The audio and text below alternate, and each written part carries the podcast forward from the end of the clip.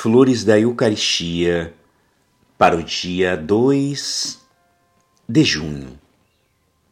As razões que determinaram a instituição da festa do Sagrado Coração e o modo pelo qual Jesus manifestou seu coração ensinam-nos que é na Eucaristia que o devemos honrar, pois é aí que o encontramos na plenitude de seu amor. Foi diante do Santíssimo Sacramento exposto que Santa Margarida Maria recebeu as revelações do Sagrado Coração.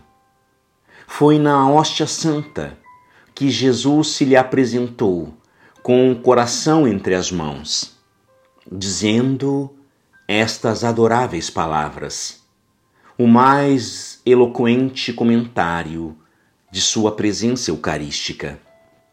Eis o coração que tanto amou os homens.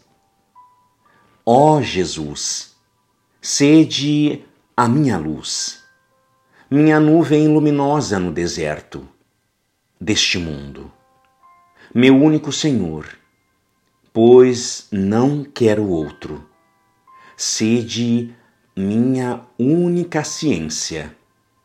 Fora de vós, tudo é nada para mim. Graças e louvores sejam dadas a todo momento ao Santíssimo e Diviníssimo Sacramento. O Senhor esteja convosco, Ele está no meio de nós.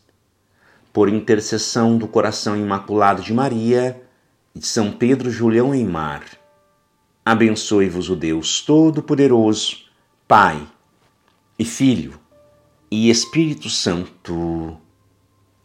Amém.